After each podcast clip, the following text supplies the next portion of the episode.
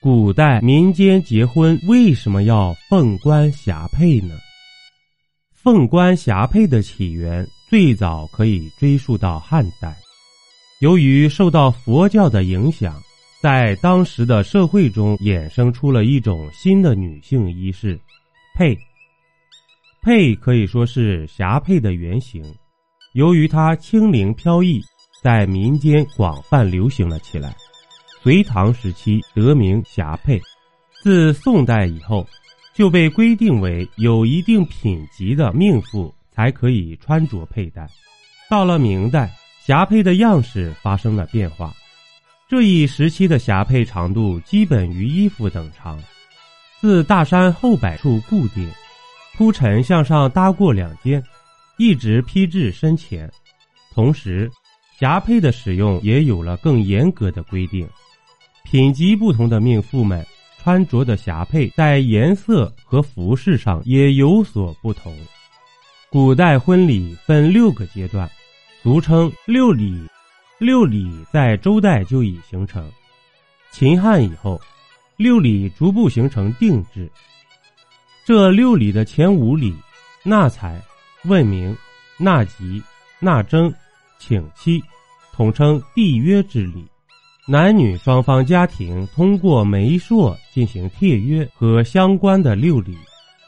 中国婚姻礼仪指从议婚至完婚过程中的六种礼节，即纳采、问名、纳吉、纳征、请期、亲迎。纳采即男方家请媒人去女方家提亲，女方家答应议婚后，男方家备礼前去求婚。问名。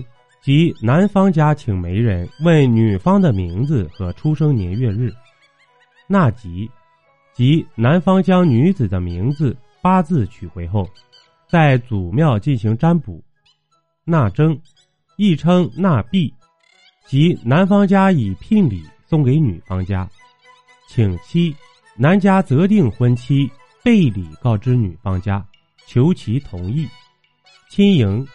婚前一两天，女方送嫁妆、铺床，隔日新郎亲至女家迎娶，礼节沟通，经平等议婚，最终双方在礼尚往来中缔约成婚。这六种中国婚姻礼仪，对于现在的我们来说，是不是特别的熟悉呢？值得一提的是，凤冠霞帔自宋代以后。就被规定为有一定品级的命妇才可以穿着佩戴，但它同时却也是民间女子新婚时的传统礼服。在服饰制度等级森严的古代社会，怎么会允许民间女子在出嫁时可享受穿戴凤冠霞帔的殊荣呢？让姑娘们在出嫁时打扮得如此高贵？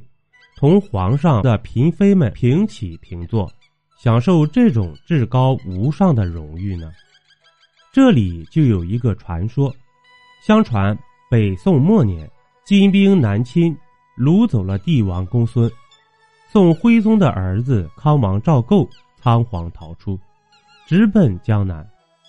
到了西殿境内的前金村时，忽见路边有座破庙。庙前晒场的鼓锣上坐着一位姑娘，姑娘见康王逃来，急中生智，叫他藏到鼓锣里，自己仍若无其事地坐在鼓锣上面。当金兵追到问姑娘是否有人路过这里时，她不慌不忙地用手一指说：“他们向南边逃去了。”金兵信以为真，便向南边猛追而去。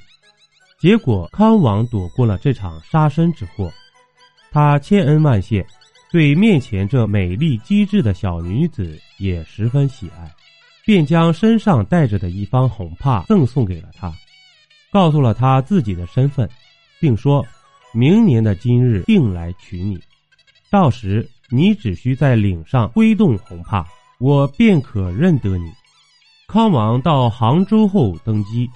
成了南宋的高宗皇帝后，如约前去迎娶姑娘，不料姑娘留恋民间自由自在的生活，又舍不得抛下父老乡亲，不愿进宫。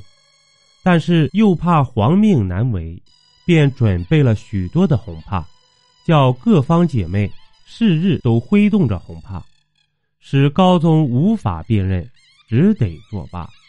但为了报答救命之恩，宋高宗还是下了一道圣旨，浙江女子晋封王。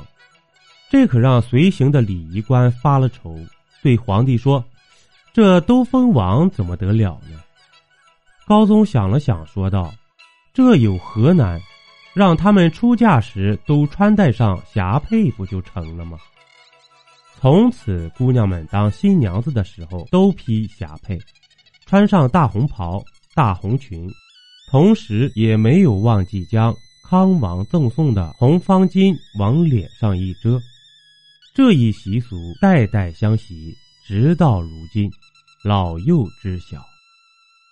主播像素星座专辑《中国民间故事》已上线，欢迎您收听、订阅、点赞、评论。本集播讲完毕，点个关注，订阅一下哦，下集我们不见不散。